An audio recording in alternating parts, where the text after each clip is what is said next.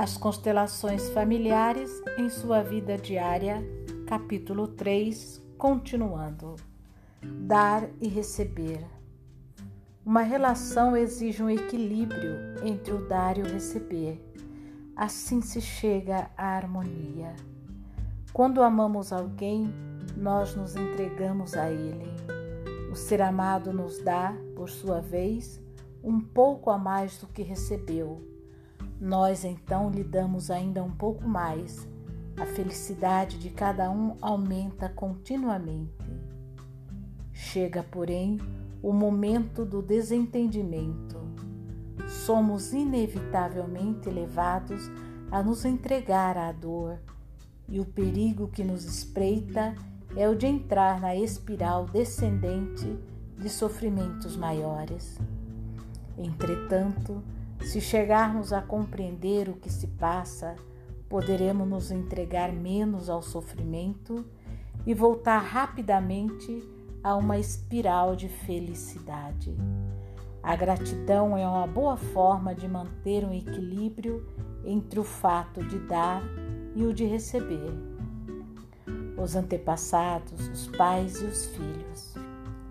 Os pais dão aos filhos o dom mais precioso que existe, a vida.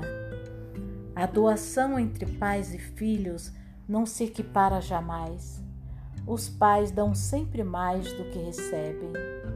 As crianças, por sua vez, ao se tornarem pais, transmitem os dons que receberam de seus pais.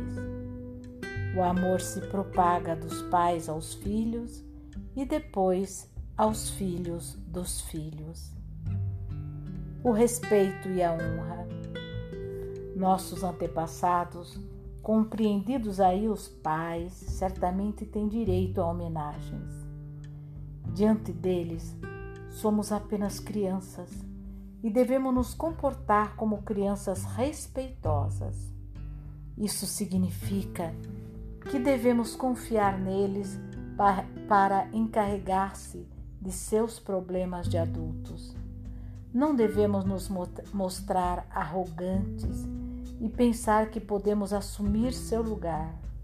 Por exemplo, quando um casamento vai mal, um filho carregará o peso de precisar fazer feliz um de seus pais. Muitas vezes, numa constelação, fazemos com que um filho diga a seus pais: Vocês são os adultos e eu sou a criança, eu sou pequeno e vocês são grandes. Às vezes, o cliente se põe de joelhos a fim de realmente perceber sua pequenez diante deles. Quando renuncia aos fardos adultos que assumiu, além de suas forças, ele se sente imensamente aliviado. Criticar os pais ou os antepassados é impróprio, do mesmo modo que se colocar acima deles de uma forma ou de outra. Também é impróprio que eles nos tratem como seus amigos. Pais são pais, eles não são amigos. O discurso que dirigem aos filhos não pode ser o mesmo que têm com os amigos. Um grande número de coisas que se passam entre os adultos não interessa às crianças aqui compreendidas as crianças que atingiram a idade adulta. Para a geração dos anos 1960, a qual eu pertenço, para que o ideal era tratar os filhos como amigos e iguais, e de partilhar tudo com eles, aí compreendidos nossos problemas de adultos, compreender a importância de assumir plenamente o papel de pai é uma revelação. Nossa família, nossos antepassados continuam a viver de nós. Quando eles viveram a morte prematura de um de seus, nós lhe ditamos frequentemente a seguinte frase no momento da reconstituição da família: Eu os amo, eu o respeito, você tem um lugar no meu coração.